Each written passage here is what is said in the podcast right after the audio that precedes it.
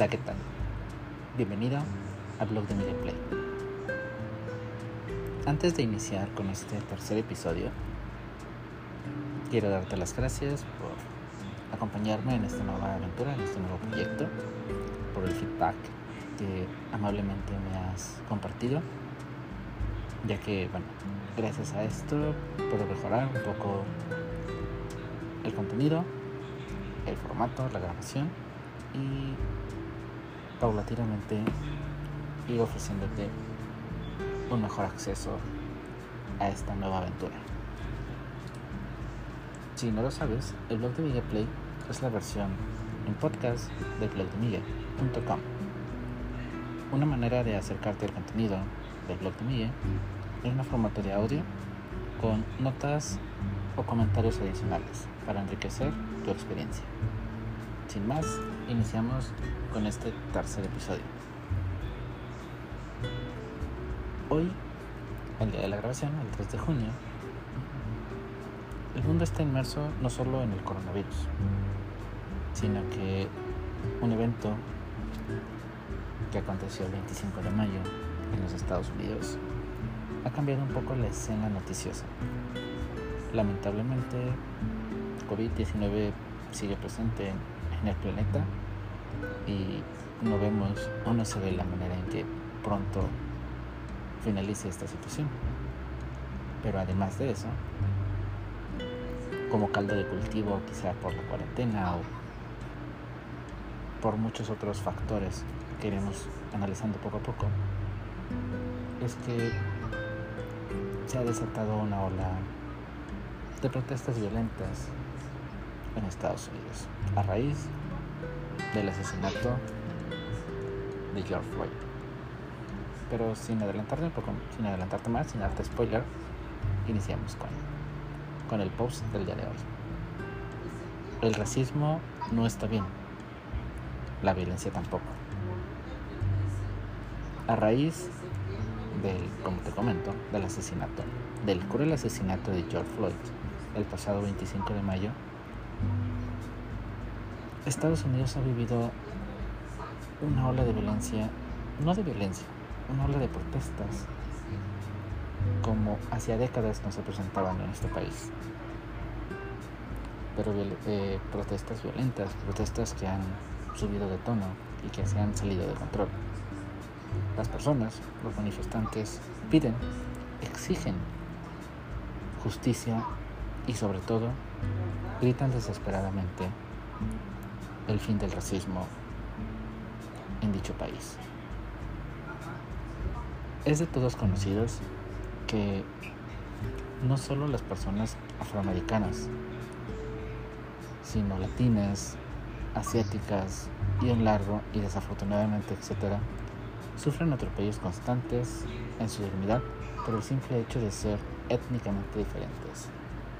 La comunidad en mi caso, la más cercana o con lo que más puedo empatizar con la comunidad latina, somos testigos de muchas maneras como cuando se van allá, cuando se van a Estados Unidos, sufren escalas de discriminación por ser latinos, por hablar español.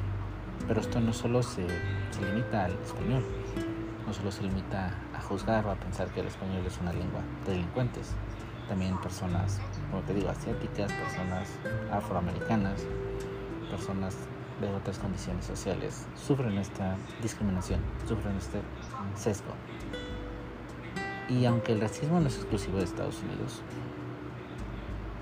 sí llama la atención que al ser el país todavía potencia mundial o todavía la economía número uno, sigue siendo algo constantemente presente. Tristemente, todas las naciones y en todos los grupos sociales de las naciones más civilizadas, a las civilizaciones más tercermundistas, tienen y experimentan un tipo de racismo, xenofobia, clasismos. Todos de alguna u otra manera vivimos o somos parte de este complejo entramado social y político. Para preparar este artículo vi algunos videos y me llamó la atención uno en particular, un comentario en donde se habla visual mm, que cuando haces trámites administrativos, trámites burocráticos en administraciones estadounidenses, es quizá uno de los únicos países, porque bueno, México, España, Europa no los tienen, en donde en la parte del formulario se te pide o se te exige que llenes un recuadro que dice la etnia a la que perteneces. Si estamos viendo la etnia desde ahí, si estamos viendo que se pide etnia, claro, es natural entender con las atenuantes adecuadas, porque el racismo sigue tan presente culturalmente en la población, porque el mismo gobierno lo fomenta, la misma idiosincrasia se lo transmite. Y bueno, todo esto no hay una definición propia, solo podemos decir que es una terrible enfermedad cultural. Pero dentro de todo hay una luz de esperanza. Al ser algo cultural, es por tanto una conducta. Y una conducta es algo que se aprende. Es algo que te enseñan, que tú practicas porque lo aprendiste. Y por tanto, hay una esperanza de que si tú lo quieres, si tú estás consciente de esto, lo puedes revertir. Y está bien querer revertir situación, está bien darnos cuenta de nuestros errores, está bien darnos cuenta de que lo estamos regando y que queremos ser diferentes. Está bien enojarnos y gritar o exigir que se haga justicia, exigir que el racismo y todas sus manifestaciones terminen para siempre y poder aspirar a tener un mejor lugar donde vivir. El mundo ahora nos necesita. Estamos en una carrera académica donde se lucha incansablemente por encontrar una vacuna para el COVID, en donde estamos empáticos con tantos y tantos países que ven y ven personas y personas morir por un virus que no podemos controlar. Y en lugar de unirnos como sociedad, en lugar de sacar lo mejor de nosotros, es como una escapada para decir que seguimos siendo humanos y seguimos siendo agresivos y violentos. Hay maneras de exigir. Thomas Carlyle, filósofo, tiene una frase muy interesante. Es un error esencial considerar a la violencia como una fuerza.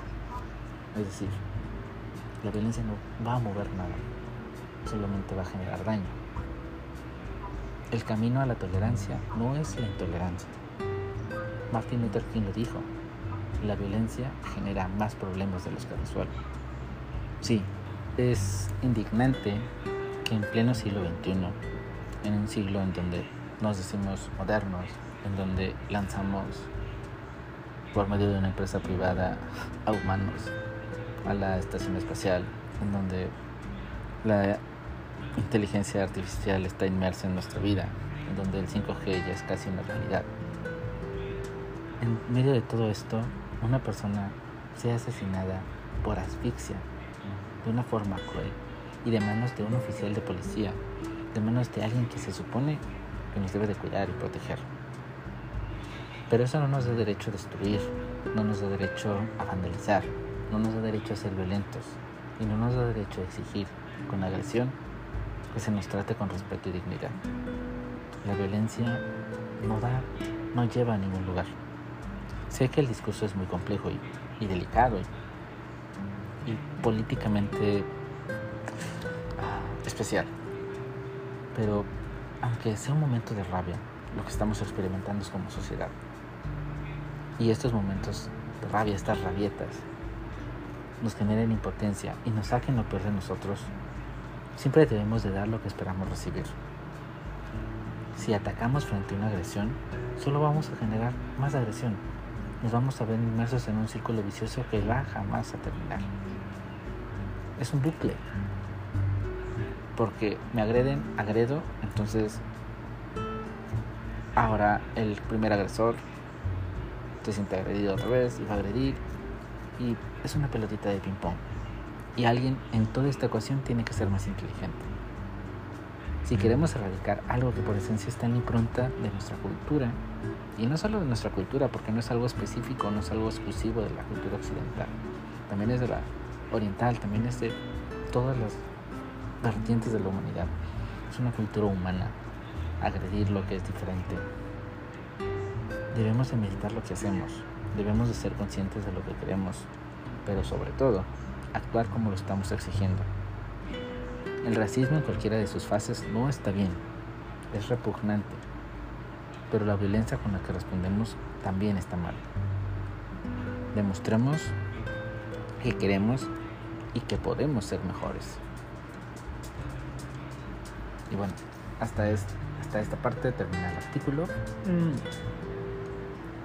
Lo pensé mucho para escribirlo, te lo comparto. Ah, es un tema complicado, pero bueno, estamos inmersos ahorita en situaciones muy, muy feas. En situaciones de racismo, no solo lo que pasó en Estados Unidos, lo que se está viviendo en todas las comunidades, lo que se está experimentando en los países con el COVID. De hecho, bueno, te invito también a que entres a blogdemiguel.com y en la barra de búsqueda puedes poner COVID.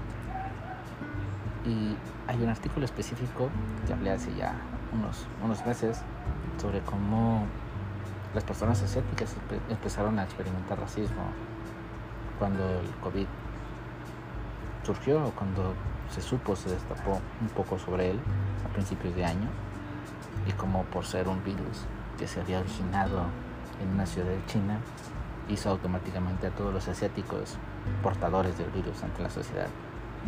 Y es lo mismo, quizá no escalando, pero sí hubo agresiones físicas, hubo agresiones verbales. Entonces estamos en un mundo inmerso en esto. Y ya basta, ya, ya hay que ponerlo hasta aquí, pero de una manera adecuada, de una manera correcta. Lamentablemente ahorita el caso de George está acaparando titulares.